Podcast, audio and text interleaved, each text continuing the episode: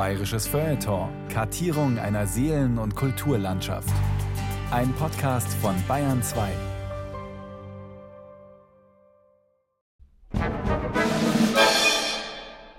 Sehr geehrter Herr Kandinsky, zu meiner großen Freude höre ich, dass Sie nun doch den Vorsitz unserer Gruppe übernehmen wollen.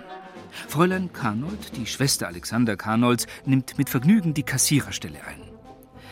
Meine Frau und mich würde es sehr freuen, Sie und Ihr verehrtes Fräulein Braut am Samstagnachmittag um 5 Uhr zum Tee bei uns zu sehen. Wir erwarten dazu noch die übrigen Gründer. Mit freundlichem Gruß verbleibe ich, Ihr ergebener Adolf Erbsley. Am 22. Januar 1909 verfassten Gabriele Münter, Wassili Kandinsky, Marianne von Werefkin und Alexei Jawlensky die Gründungsurkunde eines Vereins, den sie Neue Künstlervereinigung München nannten, abgekürzt NKVM. Die Gründungsmitglieder des neuen Vereins hatten sich im damals berühmten Salon der Baronin von Werefkin in der Giseler Straße 23 und in der Malschule Jawlensky im selben Haus kennengelernt. Das Ziel des Vereins ist es, Kunstausstellungen in Deutschland wie im Ausland zu veranstalten. Das Streben nach künstlerischer Synthese. Dies scheint uns die Losung, die gegenwärtig immer mehr Künstler geistig vereinigt. Das wahre, große Kunstwerk, der erste Stern einer neuen Renaissance, ist noch nicht geschaffen. Ich bleibe auf meinem Posten.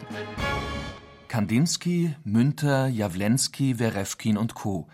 Die neue Künstlervereinigung München 1909 bis 1912 von Ute Minks.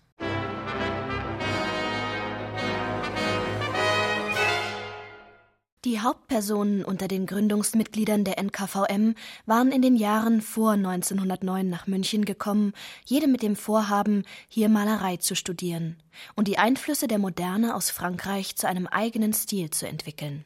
Marianne von Werefkin und Alexei von Jawlensky Beide aus St. Petersburg hatten die Kunststadt München bereits 1896 als Wohnsitz und Zentrum ihrer Studien gewählt, und im selben Jahr war auch Kandinsky aus Moskau an die Isar gekommen. Gabriele Münter aus Bonn wurde Kandinskys Schülerin und später seine Geliebte.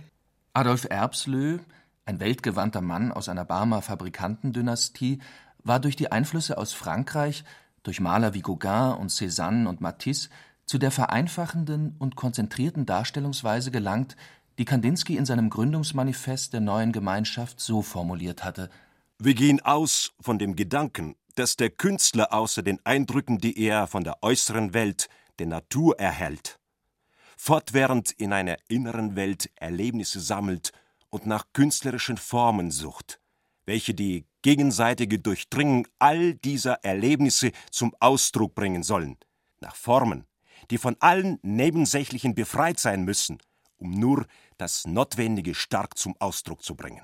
Kandinsky mit seinem Juraexamen und seinen Erfahrungen mit der Künstlergruppe Phalanx unterzeichnete als Vorstand und feilte an den Statuten. Als Signier für alle Papiere der Vereinigung zeichnete er eine stilisierte Bergform, eigenwillig gefleckt, die zu einem Dreieck zerfloss. Es war auch Kandinsky, der eine Bestimmung einbrachte, an der die Vereinigung nur zwei Jahre später wieder zerbrechen sollte. Dieser Passus limitierte die Fläche jener zwei Werke, die jedes Mitglied juryfrei, das heißt nach eigenem Gutdünken auszustellen berechtigt war, auf vier Quadratmeter. Ein Mittel, um missliebige Bilder anderer Maler ausschließen zu können Alexander Karnold hatte zwar seine Ausbildung an der Kunstakademie in Karlsruhe abgeschlossen, unter dem Eindruck der Impressionisten jedoch wieder über Bord geworfen und sich den neuen Malweisen zugewandt. Angeregt von den Diskussionen im Salon der Baronin Werefkin. Man nannte sich dort die Giselisten. Hier riss man Witze über die Helden des Tages und erschöpfte sich in der Erörterung schwieriger Grundprobleme der Kunst. Oder plante Manifestationen und Ausstellungen. Marianne von Werefkin war die international erzogene Tochter eines russischen Generals, weltgewandt, gescheit und kritisch beredt. Um ihren Teetisch sammelte sich täglich ein Grüpplein ihrer Getreuen, zumeist russische Künstler, unter anderem der Tänzer Sacharow, und ihre Münchner Freunde. Eine ziemlich bunte Gesellschaft, in der sich die bayerische Aristokratie mit dem fahrenden Volk der Bohème begegnete. Nie wieder habe ich eine Gesellschaft kennengelernt, die mit solchen Spannungen geladen war. Das Zentrum, gewissermaßen die Sendestelle der fast physisch spürbaren Kraftwellen, war die Baronin. Die zierlich gebaute Frau mit großen dunklen Augen, vollen Lippen und infolge eines Jagdunfalls verkrüppelten rechten Hand beherrschte nicht nur die Unterhaltung, sondern ihre ganze Umgebung. Ähnlich wie Gustav Pauli, Direktor der Kunsthalle Bremen und bei seinen Besuchen in München stets Gast im Salon der Baronin, sprachen alle von Marianne von Werefkin. Sie muss eine ungewöhnliche Erscheinung gewesen sein. Exzentrisch, brillant, weltläufig und gebildet, ein theoretischer Kopf, tonangebend in den Debatten und gekleidet für den täglichen großen Auftritt. Ihr Vater war ein hoher Beamter des Zaren, doch sie war ungewöhnlich freiheitlich erzogen und zur Künstlerin ausgebildet worden. Zu Hause in St. Petersburg galt sie als der russische Rembrandt. Und ihr Wille zur Kunst war so stark, dass sie nach der schweren Verletzung ihrer Malhand mit großer Disziplin schon bald wieder an der Staffelei stand. Als sie den aus einer verarmten, kinderreichen Familie stammenden Offizier Alexei von Jawlensky kennenlernte, erkannte sie sofort dessen Begabung und rang ihrem Vater seinen Segen zu ihrer Verbindung mit ihm ab. Ich habe eine große Verachtung für das Gemeine und Gewöhnliche des Lebens, und es fehlen mir die Worte, um mein Ideal auszudrücken. Ich suche den Menschen, den Mann, der diesem Ideal Ausdruck geben würde. Heiraten indes wollte sie nicht. Es genügte ihr, dass Jawlensky ihrem Vater sein Ehrenwort gab. Aber so unabhängig sie auch gewesen sein mag, entweder waren ihre Selbstzweifel und ihre Ansprüche an die Kunst für eine neue Zeit übergroß, oder sie war selbst noch fest im alten patriarchalischen Denken verhaftet. Jedenfalls hielt sie Jawlenskys Begabung für größer, bewunderte seine männliche Schöpferkraft und beschloss, sich ganz auf seine Förderung und Ausbildung zu konzentrieren. Ihre eigene Malerei gab sie auf. Er scheute die Konkurrenz mit ihr. Sie setzte ihr Vermögen und alle Kräfte ein, um sein Talent nach ihrem Ideal zu formen.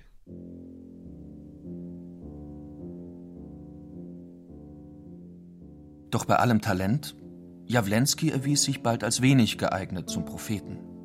Er interessierte sich nicht für die Theorien des Neuen, und es fehlte ihm auch an metaphysischer Begabung. Er war eher ein jovialer Augen- und Genussmensch, ein Frauenheld, in der Kunst begabt für viele Malweisen, aber überfordert von den hochfahrenden Idealen seiner Gefährtin und Mäzenin. Er suchte bald Zuflucht bei ihrer noch minderjährigen Dienerin, wurde Vater eines Sohnes und fortan versorgte die Baronin die kleine Familie. Nach außen wurde die Fassade gewahrt. Der Junge galt als Jawlenskis Neffe, der auch die Baronin oft begleitete. Man ging gemeinsam auf Reisen. Trotz aller Auseinandersetzungen, die den Alltag in dieser schwierigen Familie fortan prägten, und trotz aller Krisen, die beiden fanden immer wieder zusammen, in der leidenschaftlichen Suche nach einer Kunst, die ins Transzendente reichte und die Welt des äußeren Augenscheins hinter sich ließ. Etwa 1906 begann Marianne von Werefkin selbst wieder zu malen, und es war, als hätten die vergangenen Jahre eine neue Freiheit und Unabhängigkeit in ihrer Kunst vorbereitet. Sie war inzwischen 47 Jahre alt und gab sowohl in ihrem Salon als auch in Jawlenskys Malschule den Ton an. Eine ungemein temperamentvolle, starke Persönlichkeit, fand Gustav Pauli. Voll revolutionären Geistes gegen alles Laue und Ängstliche. Wir sahen sie zuerst, als wir in Jawlenskys Atelier eintraten. Sie kehrte uns den Rücken zu. Eine schmale, hochgewachsene Gestalt mit knallroter Bluse, einem dunklen Rock und schwarzem Lackgürtel im Haar eine breite Taftschleife.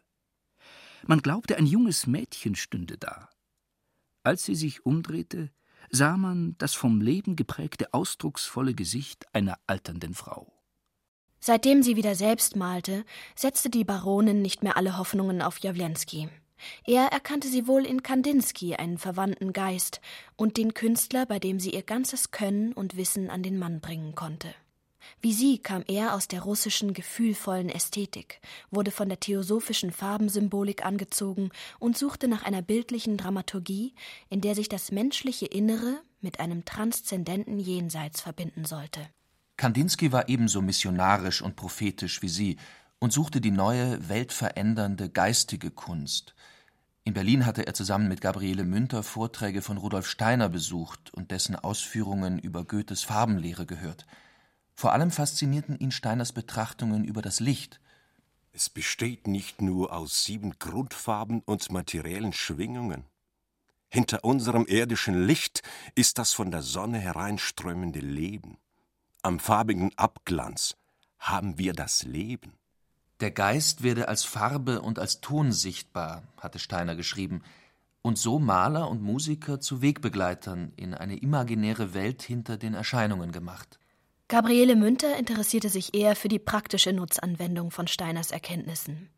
Sie lernte Atemtechnik, beschäftigte sich mit Anweisungen für gesunden Schlaf und gesunde Ernährung, mit Homöopathie und Meditation und befürchtete, Kandinsky könne in den Luftkreis des Geisterlandes abdriften, wenn er, bestätigt von Steiners Vorträgen, ein Formenvokabular für die theosophische Gedankenwelt suchte. Er malte Ballons, schlauchartige Gebilde, Formen für geistig-seelische Erfahrungen, über den Personen zeigte er ihre Aura als geistige Gegenform zu ihrem Körper. In den Aufzeichnungen, die sie in Zeiten der zermürbenden Auseinandersetzungen mit Jawlensky an einen imaginären Unbekannten richtete, reflektierte Marianne von Werewkin ähnliche Themen. Kandinsky und die Baronin propagierten eine Kunst, die ihre irdischen Grenzen sprengen sollte. Beide verband die besondere russische Vermischung von Intellekt, Seele und religiösem Elan bei gleichzeitig praktischem Denken. Sie diskutierten Malweise und Farbauftrag und verloren doch ihre Mission nicht aus dem Blick. Es soll Marianne von Werewkin gewesen sein, die das Stichwort abstrakt in die Diskussion warf. Je suis insatiable de la vie abstraite. J'aime les choses qui ne sont pas. Wer einen sichtbaren Eindruck in einen Gesang von Farben verwandeln kann, ist ein Meister der Vision. Wer aus einem sichtbaren Eindruck mit dem einfachsten Mittel des Farbengesangs seine Gedanken formuliert, ist Meister seiner selbst. Das ist es, wonach man den Künstler beurteilen muss. Sie machte den Weg ein Stück frei für Kandinskys grandiosen Aufbruch in die Gegenstandslosigkeit. Das betont jedenfalls ihr Biograf Bernd Fädke, der sie mit seiner Monographie aus dem Schatten von Kandinsky und der ihm zugeordneten Gabriele Münter holt. Er zeigt Marianne von Werewkin als eine Künstlerin, die kaum, dass sie wieder zu malen begonnen hatte, die kühnsten und inhaltlich wie formal revolutionärsten Bilder auf die Leinwand brachte, vielleicht als die Essenz der langen Zeit, in der sie nicht gemalt hatte. Den Spätsommer des Jahres 1908 verbrachten die beiden Paare in Murnau. Auf der Suche nach einem Haus im Voralpenland, wo sie wie auf ihren Reisen zusammen leben und arbeiten könnten, hatten Gabriele Münter und Kandinsky im Umkreis von München einen Ort an einem See und an einer Bahnlinie gesucht. Auf einer Radtour von Starnberg aus entdeckten sie schließlich Murnau und den Staffelsee, inmitten von Wäldern an der alten Handelsstraße zwischen Italien und dem Norden gelegen. Das Dorf bot einen Anblick, der sie an eine gottgeschaffene Aussichtsterrasse erinnerte. Durch den Föhn in strahlende, südländisch wirkende Helligkeit getaucht, in der Ferne die Alpen, wirkte die Landschaft idyllisch und großartig.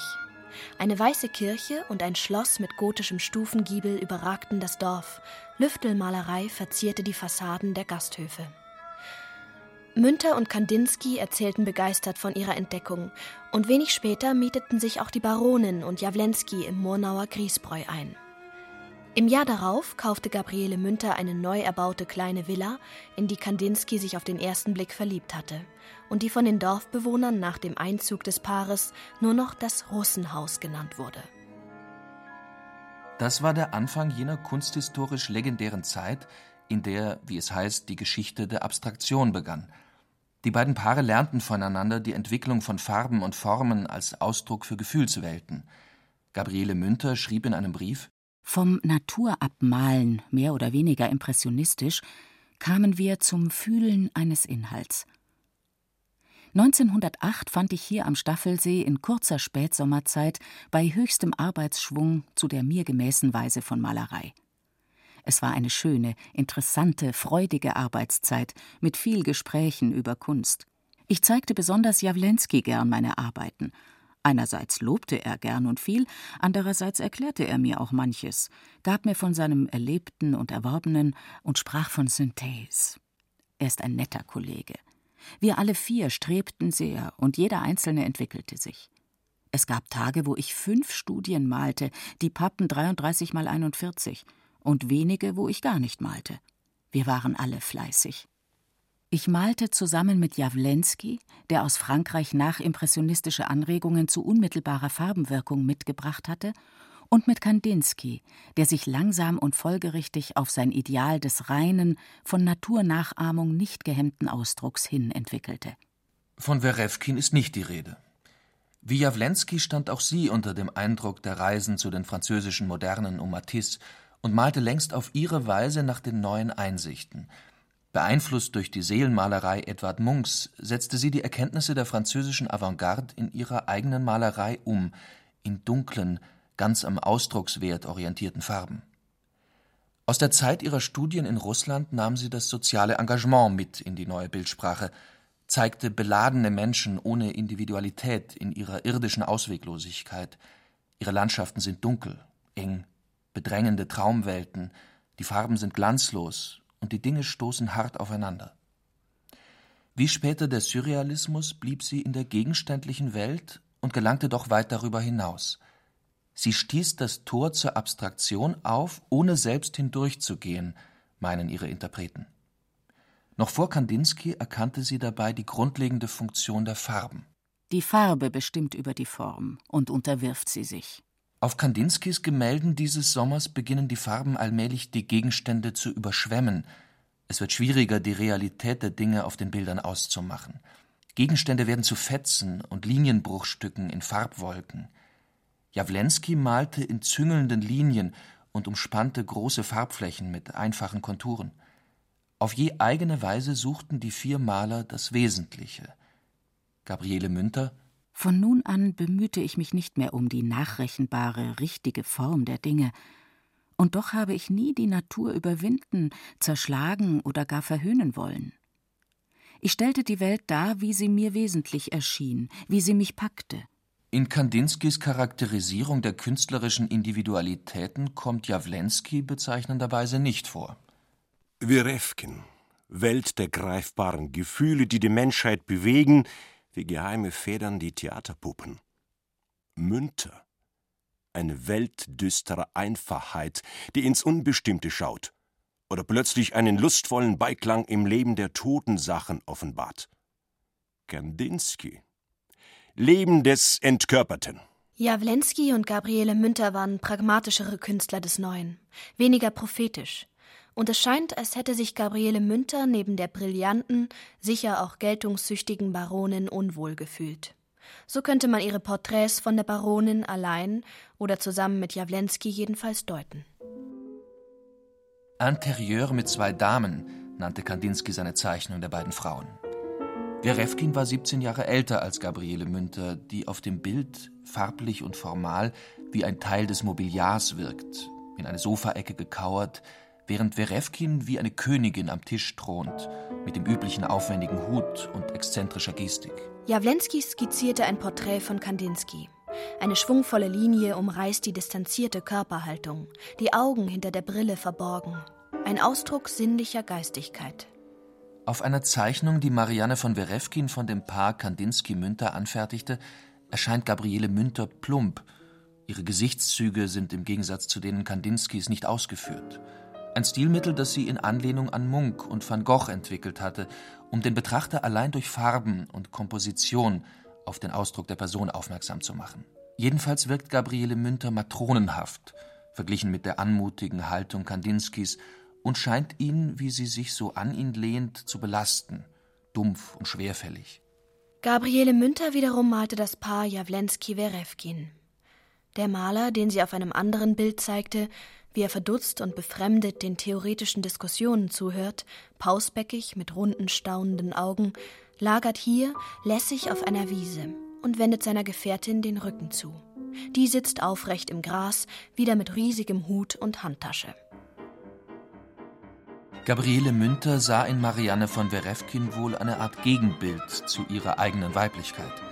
Sie schätzte zwar ihre Kunst, Ihre aufreizende Erscheinung aber war ihr peinlich und wesensfremd.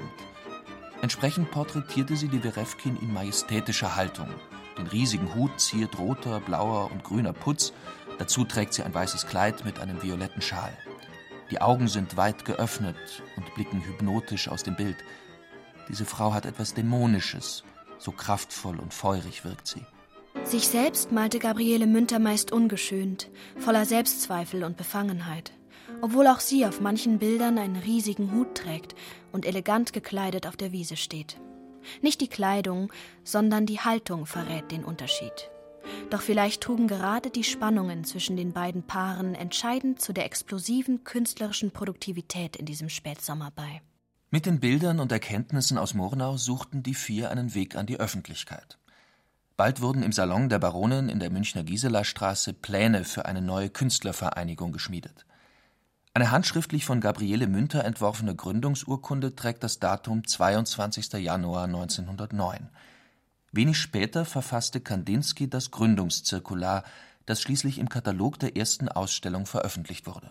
Wir gehen aus von dem Gedanken, dass der Künstler außer den Eindrücken, die er von der äußeren Welt der Natur erhält, fortwährend in einer inneren Welt Erlebnisse sammelt und das Suchen nach künstlerischen Formen, welche die gegenseitige Durchdringung dieser sämtlichen Erlebnisse zum Ausdruck bringen sollen, nach Formen, die von allem Nebensächlichen befreit sein müssen, um nur das Notwendige stark zum Ausdruck zu bringen. Kurz, das Streben nach künstlerischer Synthese, das scheint uns die Losung, die gegenwärtig wieder immer mehr Künstler geistig vereinigt. Synthese. Das ist die Freiheit, aus dem Rhythmus der Linien und der ungemischten Leuchtkraft der Farben abstrahierte Gegenstände entstehen zu lassen. Und vor allem ist es die Lehre von der Einheit der Gegensätze – eine Synthese der verschiedenen Künste aus Kunstgewerbe, Theater, Plakatkunst. Widersprüche und Gegensätze, das ist unsere Harmonie. Was Kandinsky für die Kunst formulierte, galt auch für die beiden Paare. Wenn ihnen Harmonie gelang, war sie hart erkämpft. Man muss sich nur das Familienleben bei Werewkin und Jawlensky vorstellen. Die imponierende Werewkin, feinsinnig, großzügig und dominant, Jawlensky jovial und munter, ein Frauenverehrer mit vielen Verehrerinnen, und zu Hause sein kleiner Sohn mit seiner Mutter, die als Dienstbotin im Haushalt arbeitet. Was das andere Paar anbelangt, so verschob Kandinsky immer wieder seine Scheidung und damit die Hochzeit mit Gabriele Münter. Doch für die neue Künstlervereinigung setzten alle ihre Kräfte gemeinsam ein. Die NKVM war die erste Künstlervereinigung, in der Frauen eine wichtige Rolle spielten. Außerdem war es neu für eine deutsche Künstlergruppe, vom bildnerischen Ausdruck innerer Erlebnisse zu sprechen, die mit den gegenständlichen Bildelementen eine neue Einheit bilden, zu einer Synthese finden sollten. Synthese. Das Wort wurde zu einer Art Fanal, zum Leitmotiv in den Diskussionen und Arbeiten, die in unterschiedlicher Weise die verborgene Harmonie hinter den scheinbar getrennten Einzelheiten suchten, das große Ganze, in dem alles vereint ist. Nach mehreren gescheiterten Ausstellungsplänen wurde vom 1. bis zum 15. Dezember 1909 im schönen Oberlichtsaal der neuen Galerie Tannhauser die erste NKVM-Ausstellung gezeigt. Mit 128 Gemälden von Mitgliedern und Gästen der Künstlervereinigung. Die Ausstellung war schockierend für die damalige Kunstwelt. Kandinsky, Münter, Werewkin und Jawlensky zeigten die Produktion des vergangenen Sommers in ihrer bis dahin nie gesehenen Farbigkeit und ungewohnten Vereinfachung. Auch Adolf Erbslö hatte sich vom Pointillismus verabschiedet und malte jetzt klare, zusammenfassende Farbformen. Die Künstler hatten die Bilder so zusammengestellt, dass sie sich in ihren Farbakkorden und reduzierten Bildfiguren aufeinander bezogen, wie auch auf Werke anderer Epochen und Malstile. Wladimir von Bechtejew zeigte Bilder, die er nach der Begegnung mit dem Werk von El Greco gemalt hatte. Und Alfred Kubin stellte Zeichnungen und Temperablätter vor, die unter dem Eindruck von Gauguins Arbeiten nach dem Vorbild japanischer Holzschnitte entstanden waren. So zeigte sich in den Bildern der NKVM eine für München ungewohnte Offenheit gegenüber fremden und neuen Einflüssen bei der Suche nach individuellen Lösungen.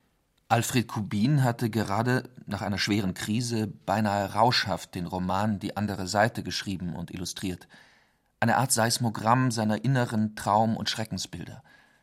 Als er zu Hause in Oberösterreich den Katalog der Ausstellung erhielt, schrieb er an Kandinsky Ich bin nach den Abbildungen überrascht über die große Einheitlichkeit und die ungewöhnlich stark vorwärtsstrebende Kraft sämtlicher Mitglieder, und Gottlob, keiner macht Kompromisse. Nun bin ich begierig, ob wir Erfolg haben werden. Der Erfolg blieb aus.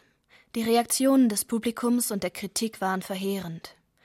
Alfred Tannhauser, der Galerist, wurde wegen der schlechten Presse bald nervös, und die Künstler fürchteten um seine Standfestigkeit. Tannhauser musste den Sturm der Empörung über sich ergehen lassen, während die Künstler in Deckung gingen und nach neuen Ausstellungsmöglichkeiten suchten. Zu demoralisierend waren die Münchner Kritiken. In der modernen Galerie an der Maffeistraße ist eine Sammelausstellung der neuen Künstlervereinigung München e.V. arrangiert, bei deren Betreten auch der schaudernd zurückprallt, der einiges zu ertragen gewohnt ist. Wie eine wilde Parodie, wie ein grotesker Karnevalsscherz mutet das Ganze an, und die Ähnlichkeit mit den im munteren Galopp heruntergemalten Farbenwitzen der lustigen Oktoberfestausstellungen ist nicht gering. Angeblich offenbart sich hier in den koloristischen Orgien das Streben nach künstlerischer Synthese. Heiliger Bimbam, die Synthese. Was hat dieses hohlste aller Worte aus dem Phrasenschatz der Kunstsnobs nicht schon alles angerichtet? Für die, die nichts können, aber was vorstellen wollen, gibt's hier wundervolle Rezepte. Trotz der negativen Aufnahme in München stieß die Ausstellung bei Galeristen und Museen außerhalb Bayerns auf Interesse. Für die zweite NKVM-Ausstellung ein Jahr später hatte man auch Künstler der französischen und russischen Avantgarde eingeladen. Pablo Picasso und Georges Braque etwa zeigten kubistische Bilder, die neben den Farborgien von Kandinsky und Jawlensky sowie den stark stilisierten und vereinfachten Bildern von Münter, Karnold und Werefkin einen Eindruck von der Internationalität der Bewegung gaben. Die Kritiken waren wieder verheerend. Ein renommierter Kunstkritiker, auf dessen Unterstützung die Künstler sogar gehofft hatten, stellte die berühmt gewordene Diagnose der Geistesverwirrung dieser Modernen. Die absurde Ausstellung zu erklären gibt es nur zwei Möglichkeiten. Entweder nimmt man an, dass die Mehrzahl der Mitglieder und Gäste der Vereinigung unheilbar irrsinnig ist, oder aber, dass man es mit schamlosen Blöffern zu tun hat, denen das Sensationsbedürfnis unserer Zeit nicht unbekannt ist und die die Konjunktur zu nutzen versuchen. Synthese. Eines der Schlagwörter dieser Münchner Vereinigung östlicher Europäer ist hier voll realisiert. Einmal ist ihre Ausstellung als Ganzes genommen konzentrierter Unsinn. Aber man findet außerdem eine Synthese aller Unzulänglichkeiten der Kunst aller Völker, von den kannibalischsten Naturvölkern bis herauf zu den Neupariser Décadents. Die Bilder waren revolutionär und doch der Tradition verpflichtet. Den gerade aktuellen Expressionismus transformierten die Künstler der NKVM ins Geistige. Dazu kam eine Art später Idealismus, der sich von der Materialität der Dinge befreite. Diese Maler reagierten mit ihrem Lebensgefühl und ihrer Kunst auf die Erkenntnisse der Naturwissenschaften. Der Glaube an die Ordnung und Einheit der Natur war erschüttert. Die Welt mit ihren endlichen Erfahrungen schwebte über einem Abgrund aus Unendlichkeit und wurde zum Rätsel. Kein Wunder, dass nicht alle Maler und erst recht nicht die Kritiker und das Publikum diesen künstlerischen Bewegungen der Auflösung in das ganz große Ganze folgen mochten oder konnten. Die Presse ließ ihre ganze Wut gegen die Ausstellung los. Das Publikum schimpfte, drohte, spuckte auf die Bilder. Für uns Aussteller war die Empörung unverständlich. In der Kunststadt München aus keiner Stelle ein Sympathiewort an uns. Und eines Tages kam dieses Wort. Tannhauser zeigt uns den Brief von einem noch unbekannten Münchner Maler, der uns zur Ausstellung beglückwünschte und seine Begeisterung in ausdrucksvollen Worten kundgab. Dieser Maler war ein echter Bayer, Franz Mark. Franz Mark erschien Kandinsky wie ein Erlöser. Mark lebte damals mit seiner zukünftigen Frau Maria Frank in einem kleinen Ort im Pfaffenwinkel, nicht weit von Murnau entfernt kannte aber weder Kandinsky noch sonst ein Mitglied der NKVM. Er hatte überhaupt wenige Künstlerfreunde. Bei Besuchen in München sah er beide Ausstellungen und entdeckte die Verwandtschaft zu seiner eigenen Suche nach einem neuen, freieren Einsatz von Formen und Farben. Sein Brief an den Galeristen war eine kaum noch erhoffte Gegenstimme zu den vernichtenden Kritiken. An etwas stört sich das Publikum augenscheinlich. Es sucht Staffeleikunst und wird nervös und zweiflerisch, wenn es kaum ein reines Staffeleibild von gewohntem Stil in dieser Ausstellung findet. Bei allen Bildern ist ein Plus im Spiel, das dem Publikum die Freude raubt, aber den Hauptwert des Werkes ausmacht. Die völlig vergeistigte und entmaterialisierte Innerlichkeit der Empfindung. So dass ihre Bilder neben dem aufs höchste vergeistigten Sinn wertvolle Exempel für Rhythmus, Raumaufteilung und Farbentheorie enthalten. Manch toter Meister würde vor Erbslös mächtigem Frauenakt erschauern und einen fernen Stil ahnen, den er vergeblich gesucht. Die Erfüllung steht noch weit vor uns, aber diese Künstler reißen den Boden mutig auf für eine neue Saat.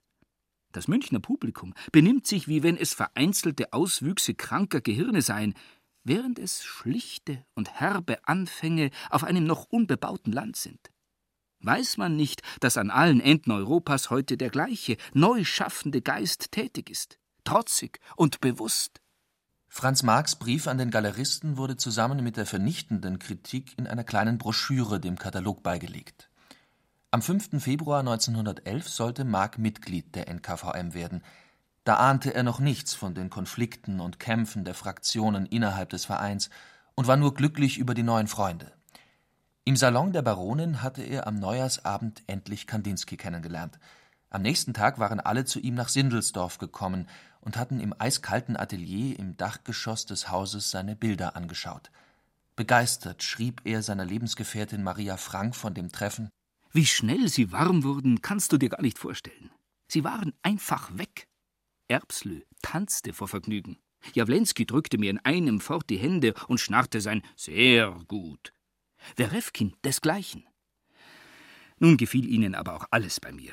Der Kaffee, deine Zigarren, meine Bücher und Sachen.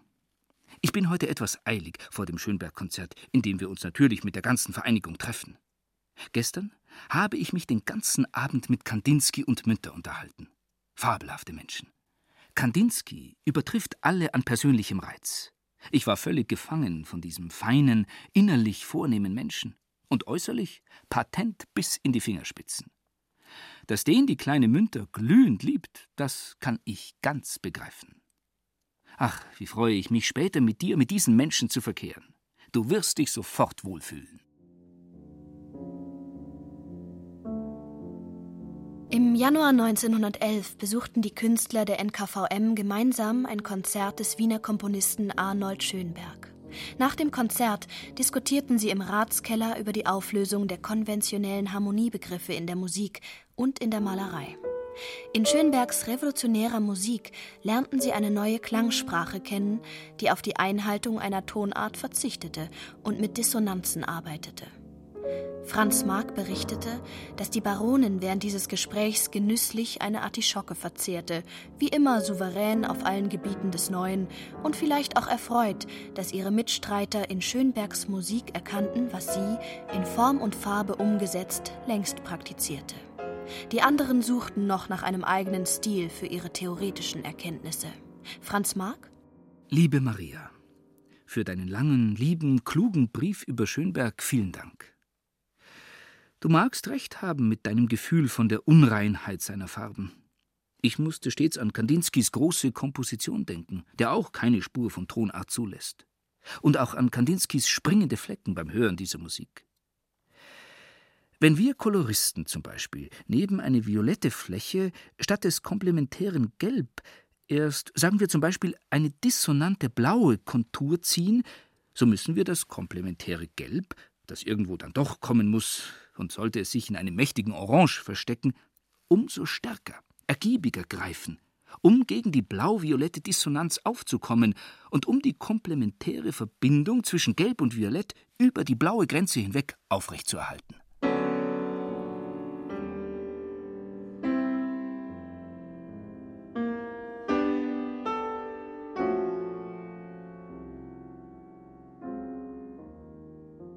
Kandinskys Weg zu einer neuen Malerei hatte in Murnau begonnen und entwickelte sich fortan in eine Richtung, in die ihm die anderen Maler der NKVM nicht folgen konnten oder wollten. Schon anlässlich der zweiten NKVM-Ausstellung war es zum Streit gekommen. Die Arbeiten der sogenannten Neuklassizisten in der NKVM, die ein Menschenbild in klassisch ausgewogener Form zeigten, wurden von der Kritik gelobt. Der Rest der Ausstellung erhielt geradezu beleidigende Kritiken. Ein den Künstlern der NKVM unbekannter Maler witterte gar eine russisch-slawische Verschwörung, ganz im Sinn einer verbreiteten Aversion gegen Ausländisches und Fremdes. Der schöne und in Kunstdingen so voll klingende Name München muss einer romanischen und slawischen Künstlergesellschaft, die obendrein der Münchner Kunsttradition fremd gegenübersteht, als Aushängeschild dienen. Ich meine damit die neue Künstlervereinigung München, die wie im vorigen Jahr auch heuer in der modernen Galerie ihre ganz und gar unannehmbare Kunst in den seltsamsten Dokumentierungen zum Ausdruck bringt. Diese Leute die gangbaren Plastiker ausgenommen, sind plötzlich von einem Geniefuror gepackt worden. Alles, was einem Menschen von gesundem Verstand und gebildeter Sinnlichkeit einleuchtet, haben sie von sich abgetan. Es flackert des Tiefsinns unheimliches Feuer. Leute wie Kubin, Jawlensky, Kandinsky und Erbslö habe ich einmal für ernste, starke Zukunftswerte in der Kunst gehalten. Jetzt fantasieren sie mit Pinsel und Stift wie Fieberkranke, wie Morphium- oder Haschisch-Trunkene. Ein farbiges Tohu Wabohu Kandinskis nennt sich bezeichnenderweise Komposition Nummer zwei. Dem Maler fiel wohl selbst kein Titel für diese Farbanhäufung ein. Einzelnes ließe ich durchgehen, stünde darunter Farbskizze für einen modernen Teppich. Aber weit gefehlt. Die Leute, die hier ausstellen, sind sich zu gut, sich mit Kunstgewerblern auf eine Stufe zu stellen. Sie schaffen reine, freie, hohe Kunst, meinen sie.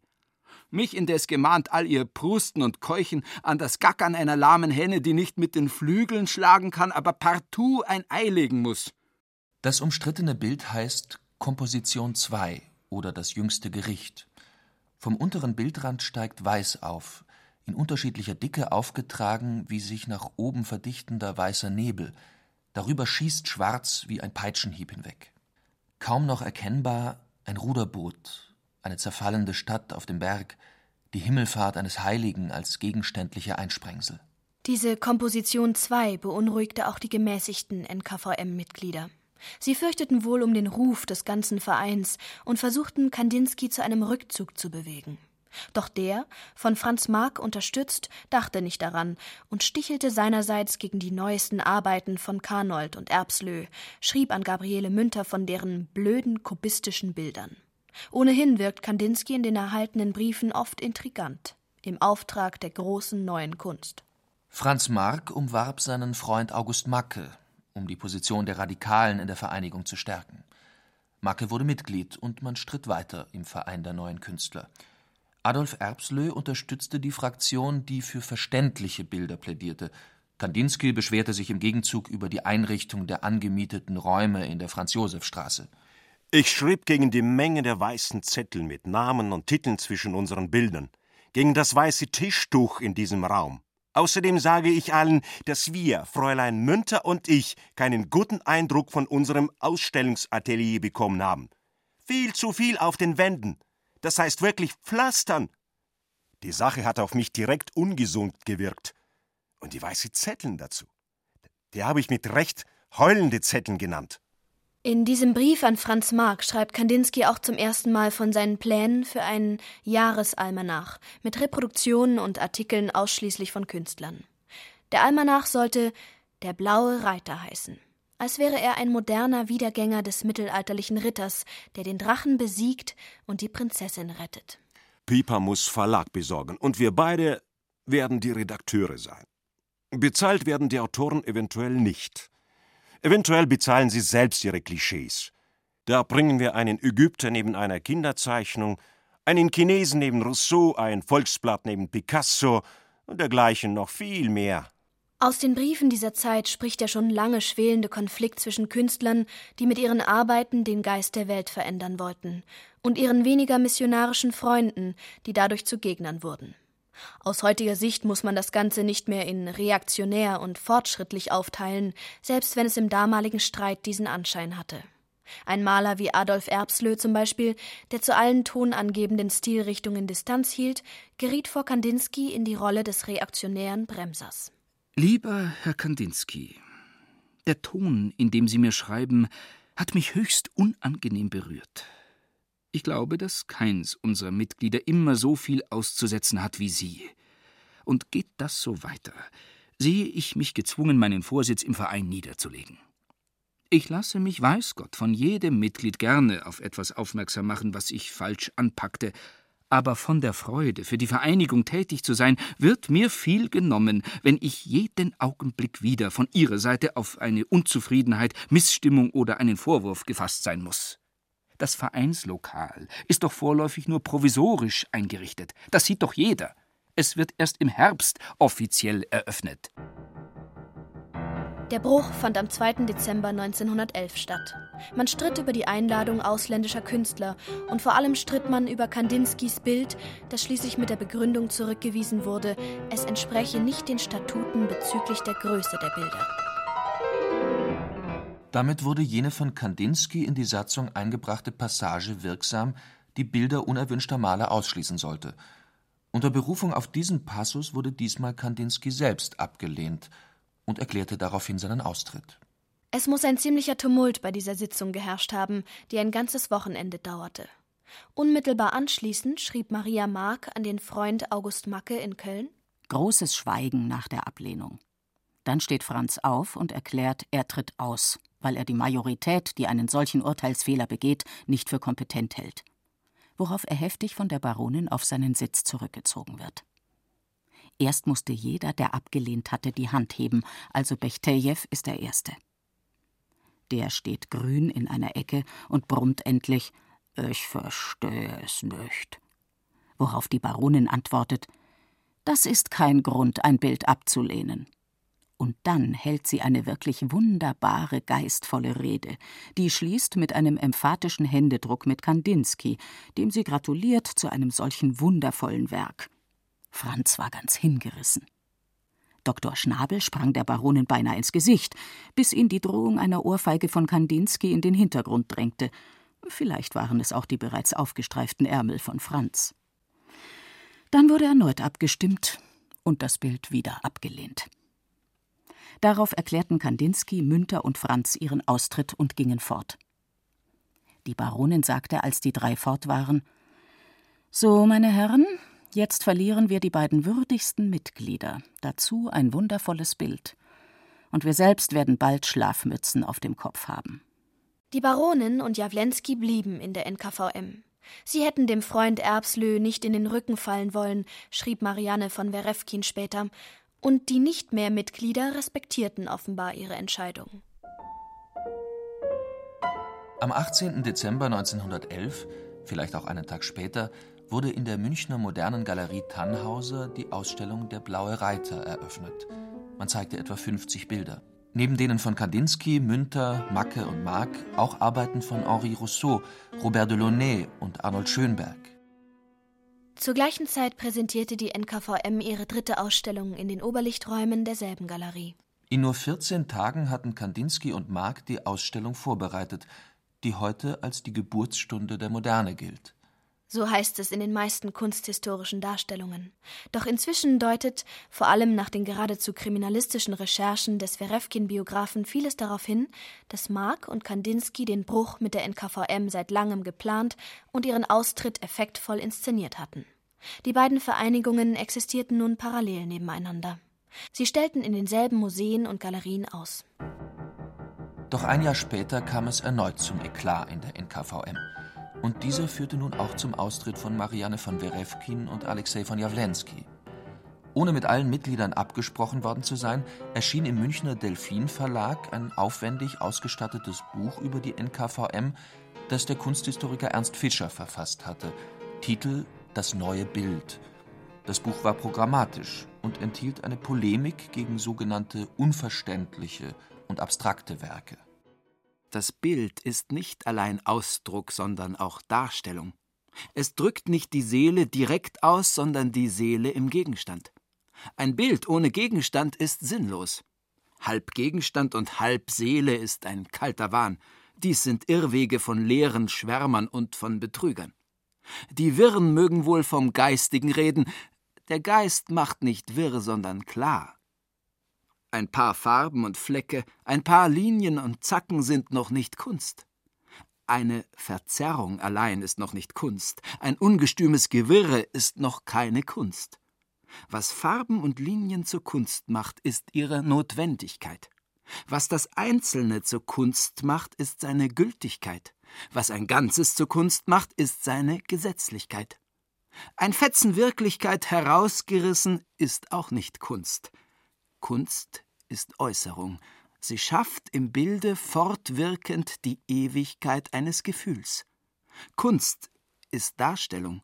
Sie schafft im Bilde die Anschauung der gegenwärtigen Welt.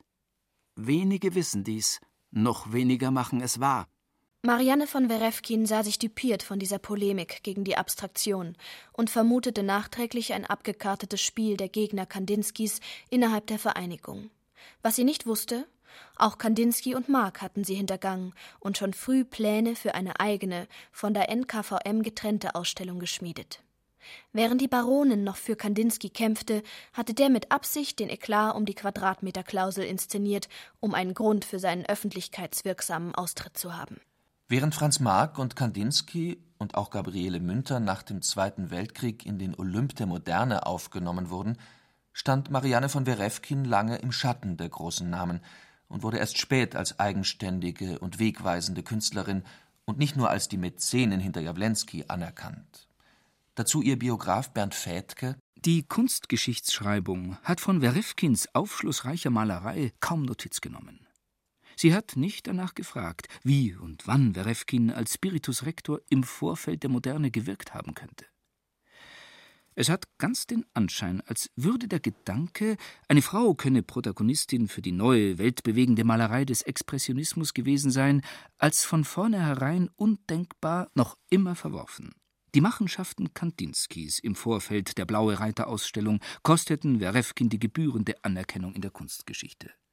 Ihre Fürsorge und ihr engagierter Einsatz für die Sache, wie sie sich ausdrückte, wurden kurzerhand umgemünzt, sie selbst als intrigant dargestellt. So erklärte Gabriele Münter ihrem späteren Begleiter und Biografen, die intrigante Werefkin hatte Macht über Jawlensky. Von Kandinskis zweiter Frau Nina wird Werefkin, die zeitlebens immer betonte J'aime les choses qui ne sont pas, ich liebe die nicht realen Dinge, zu den Anti-Abstrakten gezählt, die weder über Weitblick noch über die nötige Sensibilität verfügten. Das könnte man als Ausdruck weiblicher Eifersucht auf eine exzentrische, großmütige und dominierende Frau abtun, wären nicht etliche Kunsthistoriker diesen Fehleinschätzungen gefolgt. Als Kandinsky 20 Jahre später in seinen Briefen an Jawlensky an die alten Zeiten erinnerte, erwähnte er weder Gabriele Münter noch die Baronin.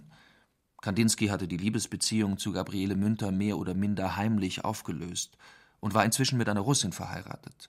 Jawlensky hatte Marianne von Werefkin verlassen und hatte endlich die Mutter seines Sohnes geheiratet, nachdem er erneut eine wohlhabende junge Frau gefunden hatte, die bereit war, für ihn die eigene Malerei aufzugeben, um sich ganz seinem Werk widmen zu können. So lässt sich ein Brief Marianne von Werefkins aus ihrer Zeit in Ascona beispielhaft lesen für die Situation all der Frauen, die damals versuchten, Kunst und Leben und Liebe einigermaßen glücklich zu vereinen. Nur wenn die Kunst das Leben selbst geworden ist, wenn nur ihre Gebilde die einzig reellen Gebilde sind, wenn man nur das Leben in der Kunst mit derselben oder noch stärkeren Kraft durchlebt als ein reales Leben, nur dann darf man der Realität zugunsten eines Traums entsagen. Das Kind ist das prädestinierte Werk der Frau. Wo der geringste Zweifel besteht, hat das Kind Recht. Es gibt glückliche oder auch unglückliche Ausnahmen, wo man beides vereinigen kann. Aber, aber, es ist dann auch danach. Meine Mutter sagte immer, L'art Marianne est une maîtresse exigeante, elle demande tout son homme. Nun, mir war es leicht, dieser strengen Herrin zu dienen, aber ich bin auch kein Beispiel. Ich liebe die Liebe, aber sie kann mannigfaltige Formen annehmen, die alle unter die Haube der Kunst gesteckt werden können. Kameradschaft, Begeisterung, Zusammenklang. Den Schicksalen der Frauenliebe bin ich aus dem Weg gegangen, aber nur für mich. Bei anderen lebe ich auch diese Liebe aus vollem Herzen mit und finde, dass ein schönes Frauenleben mit Mann und Kindern ein größeres Chef-d'œuvre ist als dilettantische Produktion der Kunst. Am 1. August 1914 brach der Erste Weltkrieg aus. Zwei Tage nachdem das Deutsche Reich Russland den Krieg erklärt und alle russischen Staatsangehörigen des Landes verwiesen hatte, flüchteten Werefkin, Jawlensky und ihre Familie in die Schweiz. Erst nach Zürich, dann nach Ascona. Nachdem auch die letzten Ersparnisse aufgebraucht waren, arbeitete die Baronin als Tourneeausstatterin für den Tänzer Sacharow, dessen Porträt zu den berühmtesten Bildern Jawlenskis gehört, und reiste eine Zeit lang als Pharmavertreterin für das Medikament Novocain, um die Familie zu ernähren. Bis Jawlenski sie endgültig verließ. Sein Sohn wurde ein Maler, dessen Bilder denen seines Vaters zum Verwechseln ähnlich waren. Die Baronin fand nach Jahren großer Verzweiflung eine neue Liebe, vielleicht die erste richtige, und lebte arm, aber hochgeehrt bis zu ihrem Tod 1938 in Ascona am Lago Maggiore. Auch Kandinsky emigrierte zuerst in die Schweiz und kehrte dann nach Russland zurück.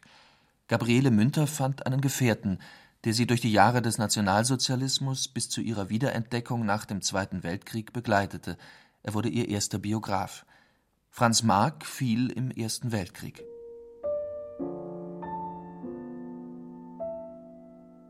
Im Januar 1914 waren der Blaue Reiter und die Neue Künstlervereinigung in der Ausstellung Die neue Malerei noch einmal gemeinsam in Erscheinung getreten. Im Frühjahr wechselten dann einige der verbliebenen Mitglieder der NKVM in die neue Münchner Sezession über. Damit war die NKVM aufgelöst wurde aber erst Jahre später, am 17. Dezember 1920, offiziell aus dem Vereinsregister gestrichen. Als Liquidator zeichnet Adolf Erbslö, Kunstmaler in München. Zwölf Jahre später, 1932, wird er versuchen, die noch lebenden ehemaligen Mitglieder für eine Jubiläumsausstellung zu gewinnen. Doch 1933 muss er diesen Plan aufgeben. Die große nationale Bewegung lässt eine internationale Kunstausstellung nicht mehr zu. In seiner Vorrede zum geplanten zweiten Band des Almanachs Der blaue Reiter schrieb Franz Marc Die Welt gebiert eine neue Zeit. Es gibt nur eine Frage. Ist heute die Zeit schon gekommen, sich von der alten Welt zu lösen? Sind wir bereit zu der Vita Nuova?